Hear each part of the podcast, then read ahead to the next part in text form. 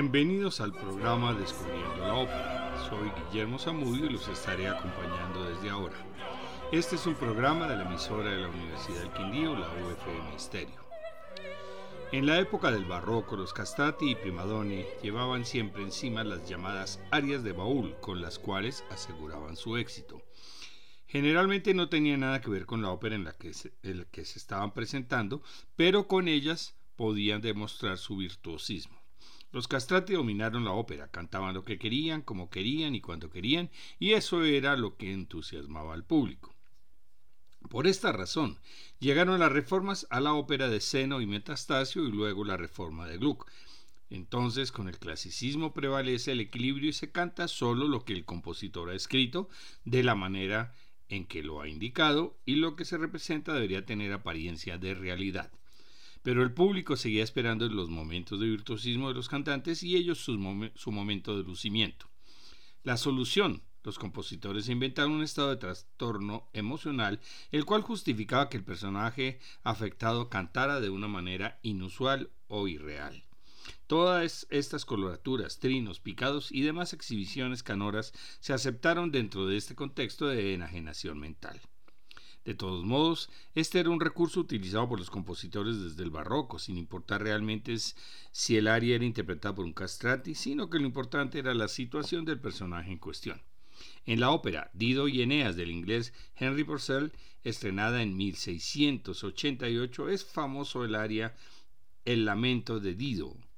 El héroe troyano Eneas deja la ciudad de Cartago a pesar del amor compartido con la reina Dido, y ella, sabiendo que no puede vivir sin Eneas, decide suicidarse inmolándose en la hoguera.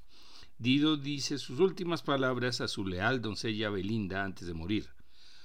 Tu mano, Belinda, la oscuridad me envuelve, en tu seno déjame descansar. Más quisiera, pero la muerte me invade. La muerte es ahora una bienvenida visita. Escuchemos a la mezzosoprano norteamericana Joyce Di Donato acompañada por Il Pomodoro con Maxine Emelianichek en clavicordio y dirección.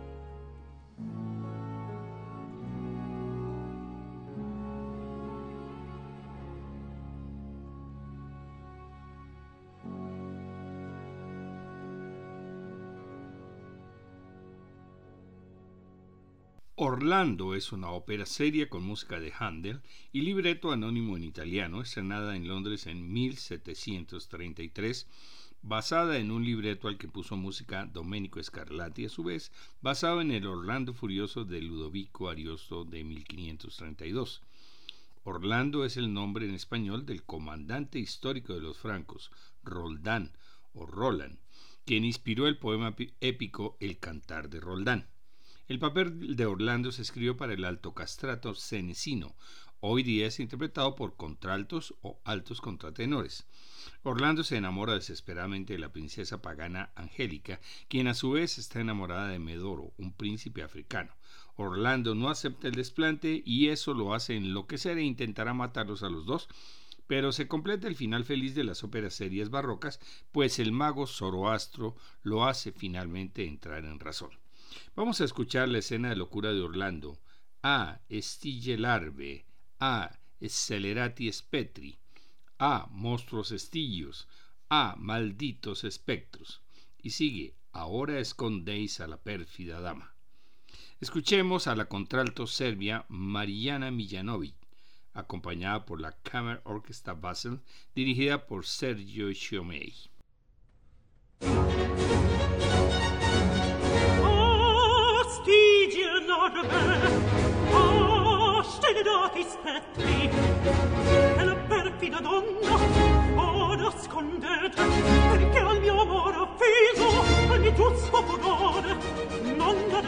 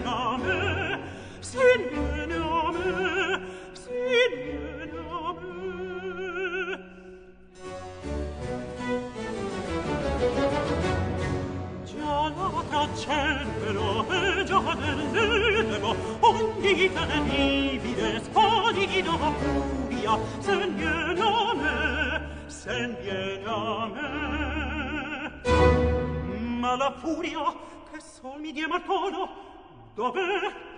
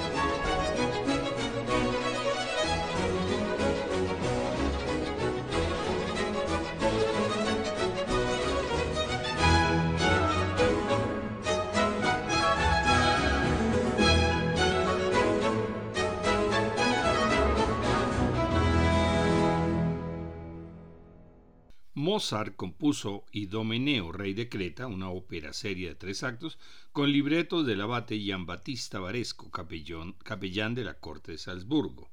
Mozart le exigió muchos recortes y cambios, pues decía que Varesco no tenía el más mínimo conocimiento o experiencia en el teatro. La ópera se estrenó en enero de 1781 en el Teatro de la Corte de Múnich. Hacia el final de la obra, la voz de Neptuno acaba de decretar que para apaciguar las tormentas que ha causado con su poder, el rey Idomeneo debe abdicar y entregar el trono a su hijo Idamante, quien se casará con Ilia. Electra está enamorada de Idamante y se pone furiosa declarando que le están torturando más allá de lo que puede aguantar y que es mejor morir. Canta el aria de furor, oh esmania, oh furia, oh disperata Electra, oh locura y furia, infeliz Electra. Y continúa, Doreste diaise, de Oreste y de Ayas llevo en mi pecho el tormento. Escuchemos a la soprano italiana Barbara Frittoli con la Scottish Chamber Orchestra dirigida por Sir Charles McKerras.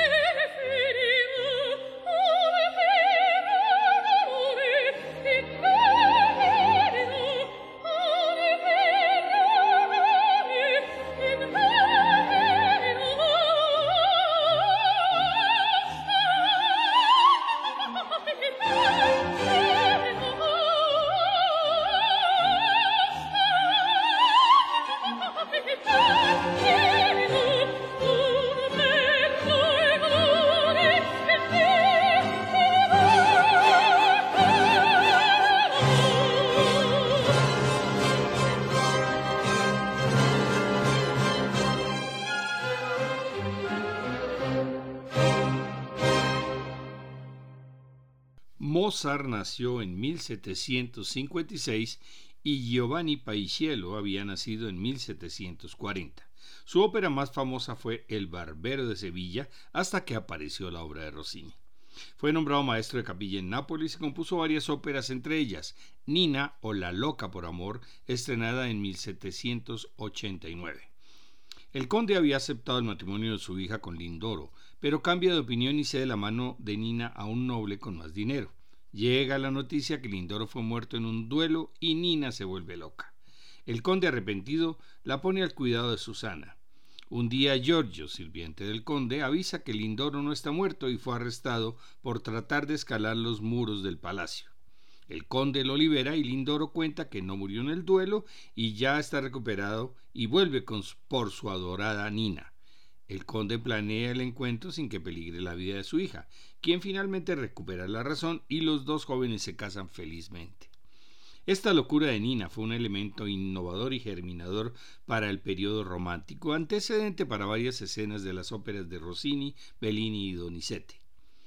Vamos a escuchar a la mezzosoprano española Teresa Berganza en la cavatina de Nina, Il mio ven cuando verrá, cuando mi bien amado venga, acompañada de la orquesta de la Royal Opera House dirigida por Sir Alexander Gibson.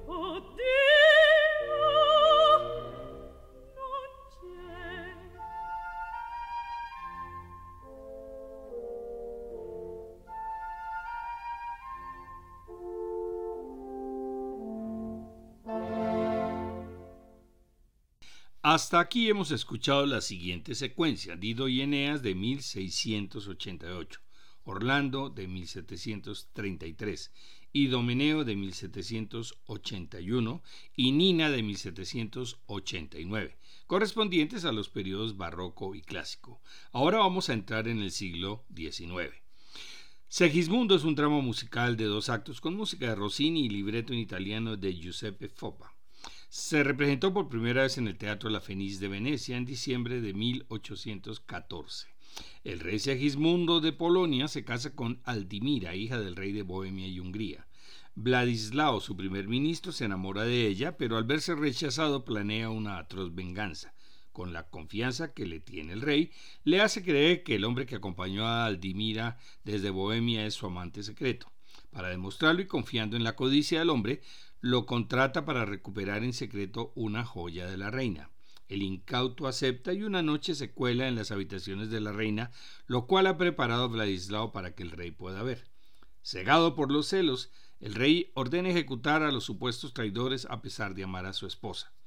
Pero Segismundo es perseguido por continuas apariciones y remordimientos. Después de varias peripresias, se conoce la verdad, el culpable es castigado y la pareja real se reconcilia.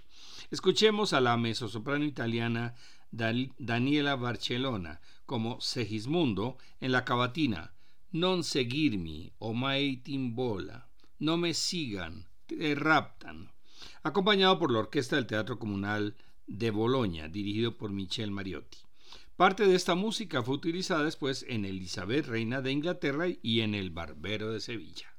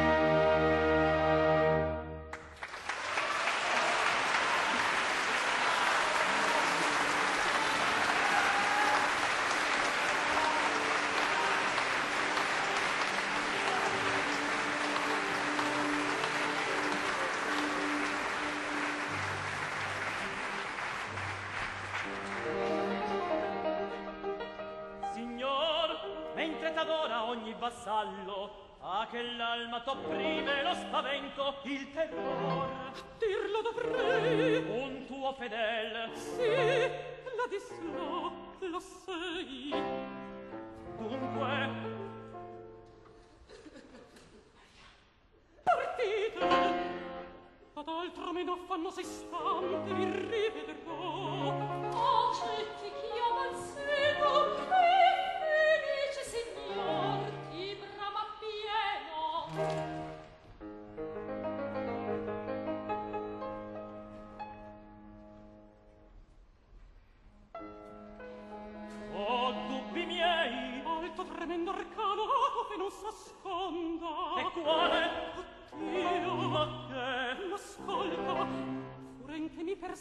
ti dia e sa che a morte perché infida consorte da te si condannò. Vorrei cos'hai di vederla e dirla? Gli stessi occhi tuoi testimoni non fuor e tratto inganno m'avria taluno od il mio sguardo stesso.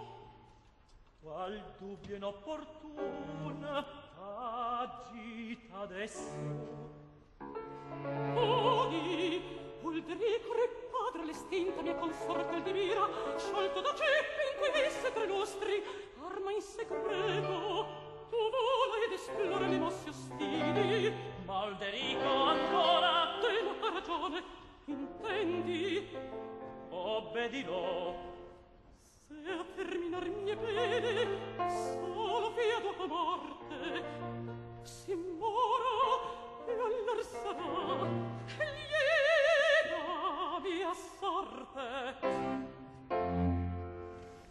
Hemos escuchado personajes de voz aguda, pero también se escribieron escenas de locura para roles masculinos. Semiramide es una ópera serie en dos actos con música de Rossini y libreto de Gaetano Rossi, basado en la tragedia de Voltaire sobre el personaje Semiramis de Babilonia. Fue estrenada en el Teatro La Fenice de Venecia en febrero de 1823 y fue la última ópera seria escrita por Rossini en Italia. Semiramide ha asesinado a su marido el rey Nino con la complicidad de Azur. Sin embargo, su hijo se ha salvado y ahora, bajo el nombre de Arsace, es un exitoso comandante del ejército sirio. La ópera inicia cuando Arsace regresa a Babilonia para pedir la mano de Axema y apoyar las aspiraciones de Asur de convertirse en el nuevo esposo de Semirámide. Pero Asur no está dispuesto a aceptarlo porque también está enamorado de Axema. Sin embargo, Semirámide se enamora de Arsace y declara que él será el sucesor del trono y a la vez entrega la mano de Axema a Idreno, no a Asur.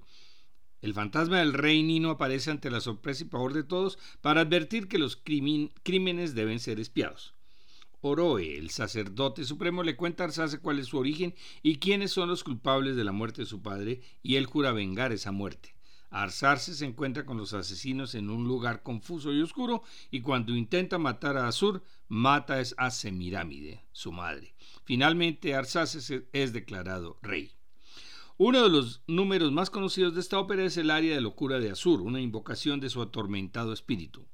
De ti ferma, ti placa, perdona. Detente, aplaca, perdona. Cuando va hacia la tumba de Nino y se detiene impresionado por una visión espantosa que se le aparece. Escuchemos al bajo barítono estadounidense Samuel Ramsey en el papel de Azur en la Metropolitan Opera House en 1990.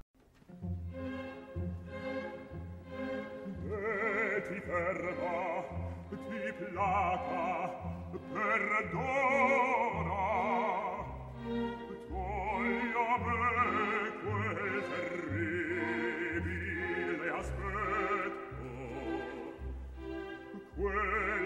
rogia sen come il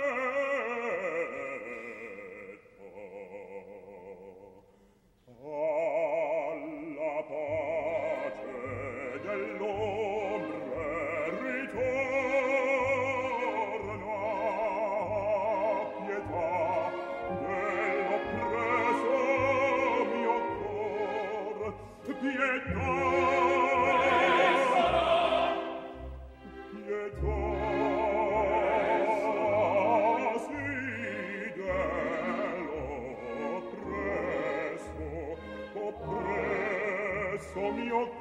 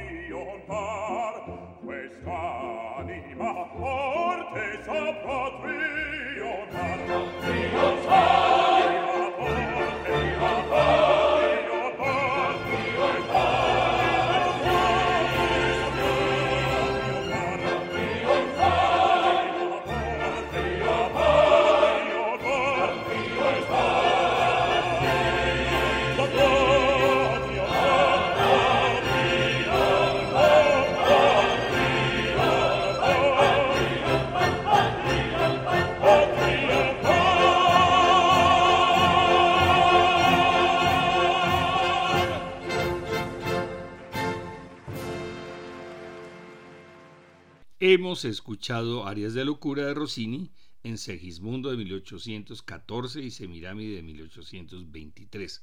Pasamos ahora a la ópera de Vincenzo Bellini, Il Pirata, melodrama en dos actos con libreto en italiano de Felice Romani. Se estrenó en la Scala de Milán en octubre de 1827. Posteriormente se notará su influencia en Lucia di Lammermoor de Donizetti y La Prohibición de Amar de Richard Wagner. La acción se desarrolla en la Sicilia del siglo XIII. Imogen ama a Gualtiero, pero para salvar a su padre tuvo que casarse con su enemigo Ernesto. Gualtiero se ha convertido en el jefe de los piratas y pierden la batalla con los hombres de Ernesto, quien celebra la victoria, pero se enoja porque Imogen no le está celebrando también. Ernesto interroga a Itulbo, quien se hace pasar por jefe de los piratas, sobre la suerte de Gualtiero, quien está entre los prisioneros pero no revela su identidad. Imogen convence a su marido que los deje marchar y éste acepta si se van al otro día. Adel, la dama de compañía de Imogen, le dice que Gualtiero desea verla antes de marchar. Ernesto acusa a Imogen de adulterio, pero ella se defiende diciendo que ama es el recuerdo de ese amor. Ernesto está por creerle, pero se entera que Gualtiero está en su propio castillo. Entonces se enfurece. Imogen y Gualtiero se encuentran por última vez, pero son descubiertos por Ernesto y cada uno decide matar al otro en un duelo. Ernesto muere y Gualtiero se entrega a la justicia y reza para que Imogen lo perdone. Ella aparece en un estado de enajenación con visiones de su marido y de su hijo, mientras el Consejo de Caballeros condena a Gualtiero a pena de muerte. Escuchemos la escena de locura. Col sorriso de inocenza. Dile con una inocente sonrisa. En la voz de la soprano estadounidense René Fleming con la Orquesta de la Filarmónica de la Radio de Francia dirigida por Evelino Pidó.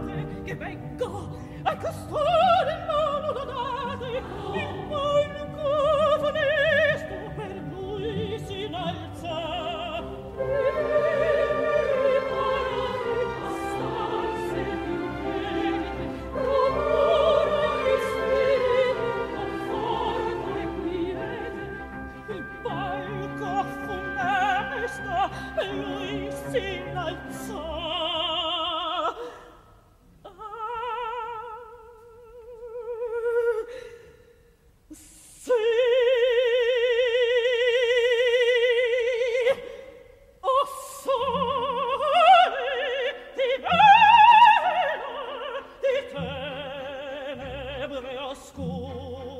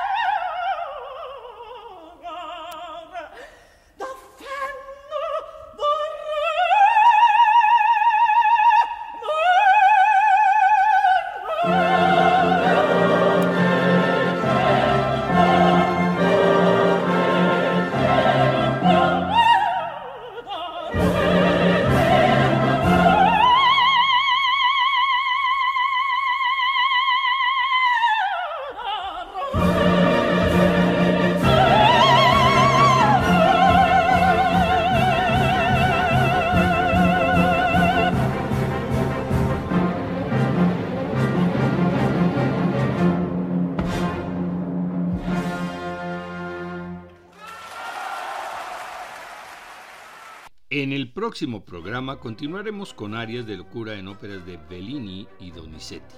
Les esperamos. Todos estos programas se pueden descargar de la página descubriendolamusica.co para que los puedan escuchar cuando quieran.